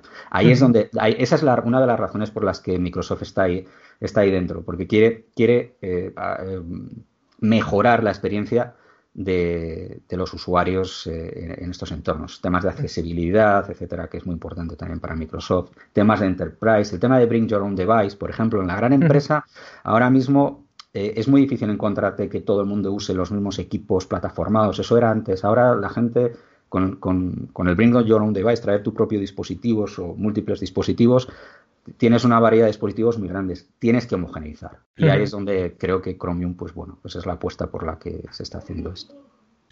sobre esto, ¿Qué, ¿Qué, opinas que podrá ofrecer Edge? Porque mucha gente te visto en Twitter y dice, bueno, eh, claro, ahora Edge, si va a ser como Chrome, pero con un lavado de cara, eh, que, ¿por qué me iba a quedar con Edge? Que también es un poco contrapuesto de que mucha gente en realidad, eh, y siento ser así de franco, ¿no? Pero mucha gente como que utilizaba Edge solo para descargarse Chrome.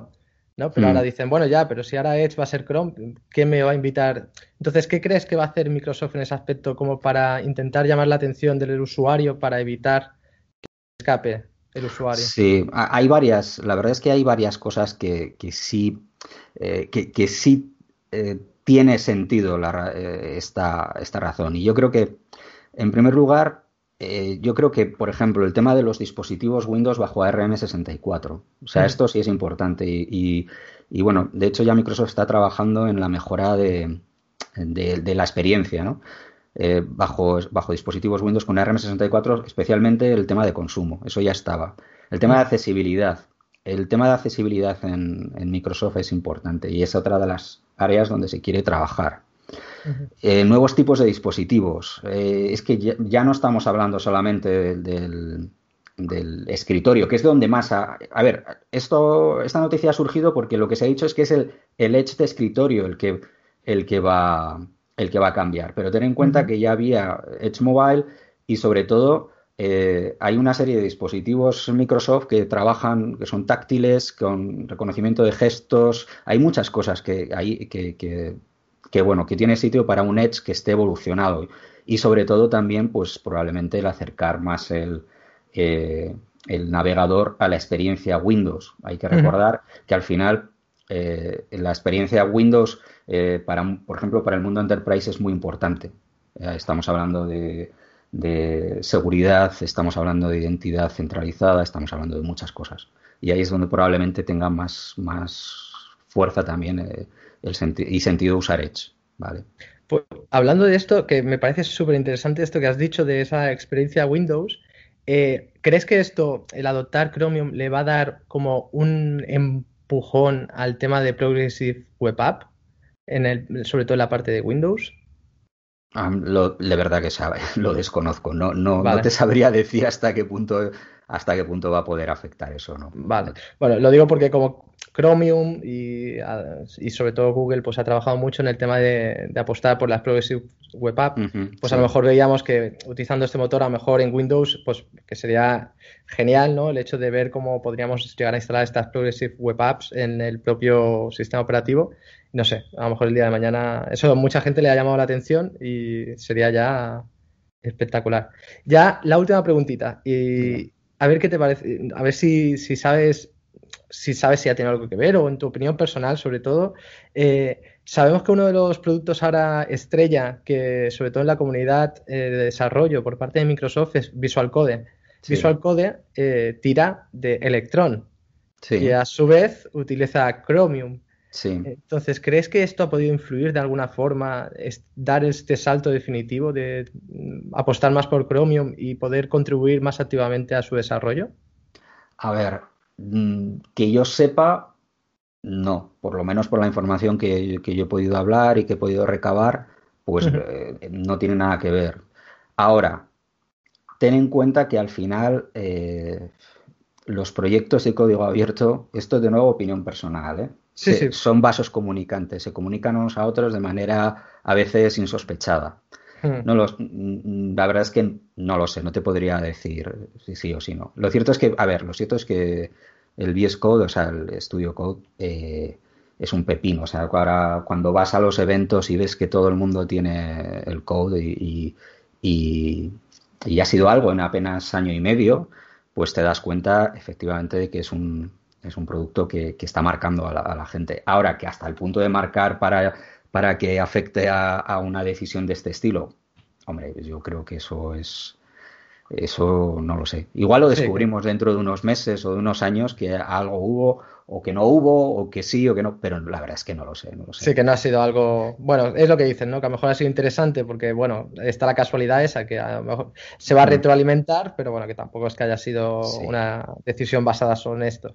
A ver, las, las, comunidades, tú lo has dicho, se retroalimentan. Ahora, hasta ese punto no, lo sé, no lo sé. Mm. Me parece, me parece sería una retroalimentación realmente potente, muy grande, muy una carambola que sería importante pero no lo mm. sé.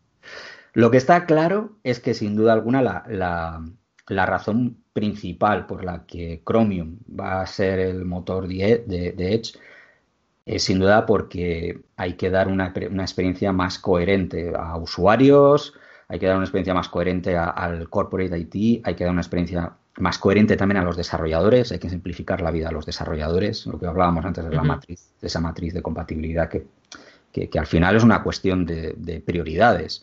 Claro. esa es una de las razones. Yo creo que no hay, no hay mucha más. Eh, la, verdad es que no creo que haya mucho más por detrás a, nivel de estratégico que, simplemente hacer que las cosas sean más sencillas. Y que el trabajo en comunidad al final renta a las empresas. Así de claro. Claro, claro, no, hay un ahorro evidente.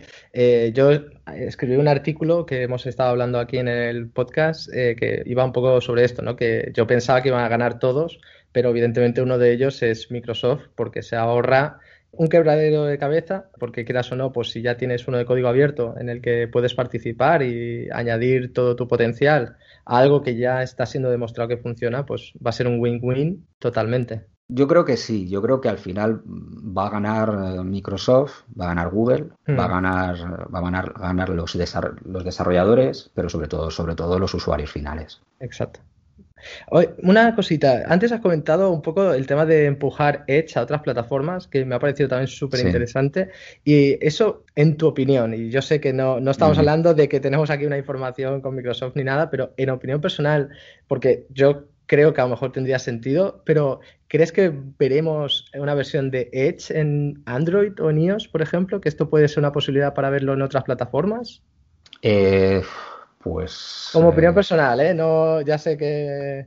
Ya a ver, sobre aviso eh, anunciado está que, sobre macOS sí que va a haber. O sea, esto, eso ya se ha dicho. Sí. Para que llegue a otras plataformas, pues, pues habrá que ver habrá que ver cuál es el driver, o sea, qué, cuál, qué es lo que va a impulsar a que sea necesaria esa implantación. Probablemente, pues, eh, si hay algún, alguna razón de tipo estratégica por parte de Microsoft, pues, pues harán esa, ese trabajo. Ahora, si esto es un, un proyecto de código abierto, ¿quién te dice que alguien decida hacer esa, esa implementación, esa, ese desarrollo por su cuenta, ¿no? Coger lo que hay y tratar de hacer un, su propio navegador. No me extrañaría nada que alguien lo, intentase en cuanto esto esté disponible. Vale, pues eh, Diego, oye, muchísimas gracias por tu tiempo. Me ha parecido súper interesante, sobre todo por algunos detallitos que a mí personalmente se me habían escapado, como lo de Edge Mobile. No tenía ni idea que ya estaba basado en Chromium. Y la verdad es que, claro, viéndolo así ahora tiene como todavía más sentido, ¿no? Era algo que nadie ha dicho o nadie llegaba, en la comunidad no se ha comentado nada, pero claro, ahora diciéndolo así parece tan evidente de, bueno, es que era el paso previo y ahora ya, pues... Sí, sí, sí. A ver, en realidad es lo que hemos comentado al principio es que como, como el, Edge todo el mundo lo asocia al desktop, pues cuando hemos visto que el desktop es el que cambia, hemos dicho, caray, que esto, que esto va en serio, ¿no? Que esto es un, cambio importante, pero ya había pasos anteriores. De todas maneras, déjame solo comentarte que eh, hay una web que se ha abierto precisamente para dar información a desarrolladores que quieran involucrarse a, colaborar en el, desarrollo de Edge con, Chromium, que es eh, Microsoft Edge Insider entonces, en microsoftedgeinsider.com tú te puedes registrar allí y te apuntas, bueno, ahora mismo es apuntarse a una comunidad que en cuanto, bueno, esto esté disponible, pues te darán acceso a recursos para ver, bueno, cómo, cómo evoluciona, ¿no? esto. Por supuesto, hay, hay, ya un sitio en GitHub, ¿vale? para, para Microsoft Edge. Todavía no está el código y supongo que eso será en los próximos meses cuando veamos código ahí dentro ya listo para ser consumido. Vale, pues bueno, eh, Diego, de verdad, muchísimas gracias por todo, por toda la información y por haber tenido un ratito para nosotros. Eh, y esperamos nada, volver a hablar pronto sobre cualquier cosita de estas. Pues nada, contad con nosotros y bueno, yo sé de esto sé poco, pero si necesitáis a alguien o contactar con alguien que os pueda echar un detalle bueno, puede entrar en detalle mucho más que yo, pues oye, contad con Microsoft para, ayudaros a encontrar a esa persona. Bueno, te mandamos un abrazo enorme. Venga, gracias. Venga, hasta luego. Chao. Hasta luego. Pues era Diego Parrilla, muchas gracias por colaborar, me ha parecido súper interesante.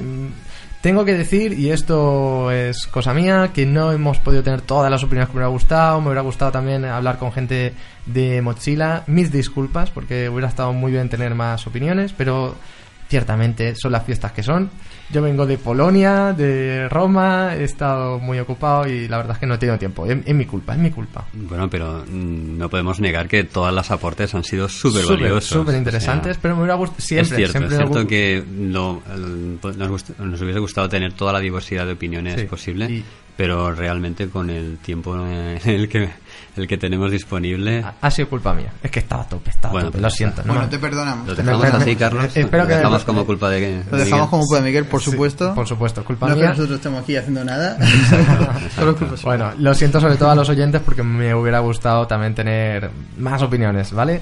Pero bueno, hemos tenido la de Diego por parte de Microsoft, que bueno, no es que sea la voz oficial de Microsoft, pero siendo developer Advocate, obviamente va a tener una opinión personal bastante bien formada al respecto. Me ha gustado mucho el tema ese de Edge Mobile. Yo no, no lo sabía. Yo no tenía ni idea y no lo he leído en ningún sitio. Eh, tengo que, reconocer que yo no lo sabía, que Edge Mobile ya estaba basado en Chromium. Entonces, yo lo, vi en un hilo de Twitter cuando todo ah, esto. Pues yo no tenía pero Ah, sí, no sé.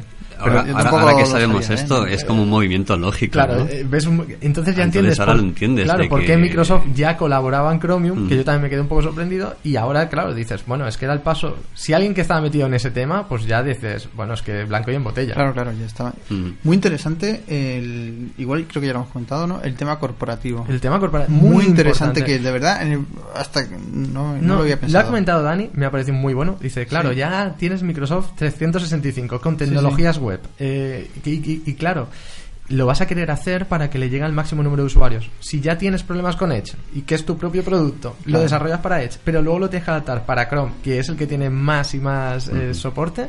No, el hecho de convertir eh, Edge en un producto multiplataforma creo que a Microsoft es un movimiento Claro. buenísimo. No, no, no, le va. Claro, es que eh, son estas cosas que dices, ahora, ahora que lo escucho. Y hombre, creo que todo el mundo está de acuerdo que. Dar pelotazos, sí, sí. Sí, que como movimiento empresarial tiene todo el sentido. De hecho, hasta Mochila lo dice. Pero No, no, no, solo empresarial, ¿no tenéis la sensación de que esto es un win-to-win business? O sea que tanto los desarrolladores, por nuestra parte, ganamos. Eh, las corporaciones también porque participan en... Bueno, ya hemos visto la serie de, de ventajas que ha comentado Diego. Y, y a fin de cuentas es el usuario también el que sale beneficiado porque tiene más opciones donde escoger. Claro, yo entiendo lo, del, lo que comentan del monopolio. Yo espero que solo haya un monopolio que sea el de La plataforma. La plataforma. No- Este es no el una único compañía, monopolio. ¿no? Exactamente. Exacto. Y creo que esto es un paso hacia ese monopolio, que es el único monopolio del que vamos a seguir todos ganando. Eh, me, ha, me ha parecido muy, com- muy interesante que ha dicho que los forks son peligrosos. Exacto. O sea que es su opinión personal, obviamente, insisto, no es que Microsoft piense esto, no significa nada, pero es verdad, ¿no? Que hemos visto Node en su día cuando se hizo ese fork de IOGS. Bueno, ya tenemos eh, Deno.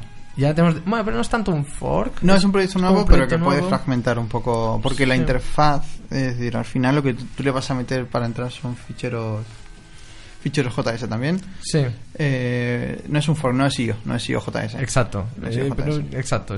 bueno, pero es verdad que puede fragmentar un poco a los usuarios y que eso, más dispositivos soportando Edge. Eh, Eso es súper interesante, ¿no? Incluso apuntar otra vez Edge para MacOS, porque claro, mm, ellos, Microsoft, incluso me imagino que desarrolladores en su propia empresa, a lo mejor han decidido tener una máquina MacOS.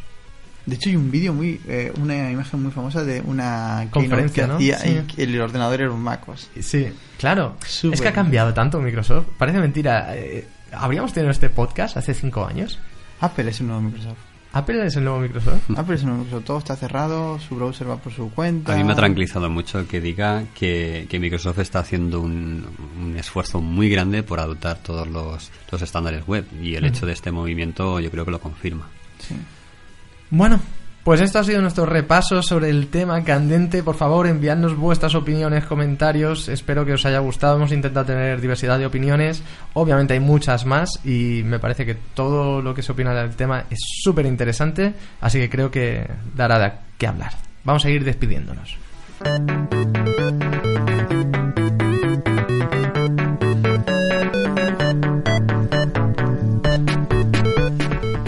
Bueno, pues hasta aquí el What the Front de hoy. Cómo me gusta esta musiquita. Muchas gracias a todos por estar aquí. ¿Qué tal? ¿Cómo lo habéis pasado? Pues yo encantado de estar aquí, la verdad es que me lo he pasado muy bien, creo que el debate es súper interesante y me gusta que, que esta vez por lo menos estamos, entre nosotros tres estamos bastante alineados. Hoy no ha habido pelea. Sí, otro día más, otro debate más, súper interesante y es verdad que habíamos estado más alineados. ¿eh? Estamos También es cierto que de los debates donde no estamos alineados es donde salen las cosas interesantes. Eh, Las cosas interesantes, los golpes interesantes, golpes todo, interesantes. todo, todo interesante. Sí. Bueno, pues Carlos, ¿dónde te pueden seguir? Hombre, ya vamos a ver. ¿dónde claro te- que sí, mira, me puedes seguir en Twitter, em, arroba carlosvillu. Ah, ahí estoy diciendo mis paridas. ah, hago un montón de favoritos porque utilizo favoritos como Read Later. Y ahí me podéis ver. Así que un seguimiento estaría guay. David. Pues a mí no me hagas volver a Sí, a hombre, sí, que es que me encanta cuando lo dices. Mm, A mí me cuesta mucho decir mi, mi nombre de usuario porque Dave Carter estaba ocupado y entonces le tuve que poner un 4 por entre medias. O sea que eh, me podéis seguir en Aprendiendo Frontend también, que es el canal de, De de YouTube. YouTube. Y es más fácil que de escribir. Es más fácil de escribir. Lo buscáis en YouTube Aprendiendo Frontend y seguro que, que nos veis por allí a alguno de nosotros. Eh, la verdad es que el canal lo tenemos un poquito más dejado, todo hay que decirlo. Porque, bueno... hace poco pusimos un Row Live Coding. Sí, pero, pero... Y ha tenido mucho éxito. Sí, pero es algo que vamos a cambiar. De cara al año que viene tenemos sorpresas por ahí. Mm, vamos es algo que vamos a dedicarle más esfuerzos, así que estad atentos al canal y, y nada, y cualquier cosa nos podéis comentar por Twitter. Muy bien, pues nada, yo ya sabéis que además he abierto un blog que es midudef.com que hablo de este tema. Pero Carlos, ¿dónde saca el tiempo este hombre? yo, yo creo que no duerme o algo. No duermo, no duermo. Bueno, en realidad es como que tengo otra persona que es la que me escribe los artículos. Yo le paso 5 euros por artículo. No, hombre. Eh, no, no sé, no sé. Es que no me gusta mucho dormir. No, mentira, me encanta no dormir. Sé, no sé, de verdad, Miguel Ángel, no sé dónde sacas el tiempo. Todo el mundo me dice lo mismo, pero ¿por qué doy esta sensación? Coño, porque haces una cosa. y eso, eso lo dice un domingo por la mañana haciendo un podcast. bueno, pues ya sabe la gente dónde saco el tiempo. No voy a misa y hago en su lugar pues podcast, estoy con mis amigos aquí grabando cosas. Bueno, me podéis seguir en el blog en midudef.com y en Twitter en midudef.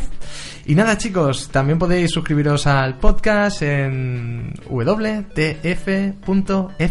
Qué dominio más bonito. Wow, nos ha quedado genial, ¿eh? Increíble. Hermoso. Hermoso. Besitos. Bueno, abrazos, cuidaos mucho, sed buenos.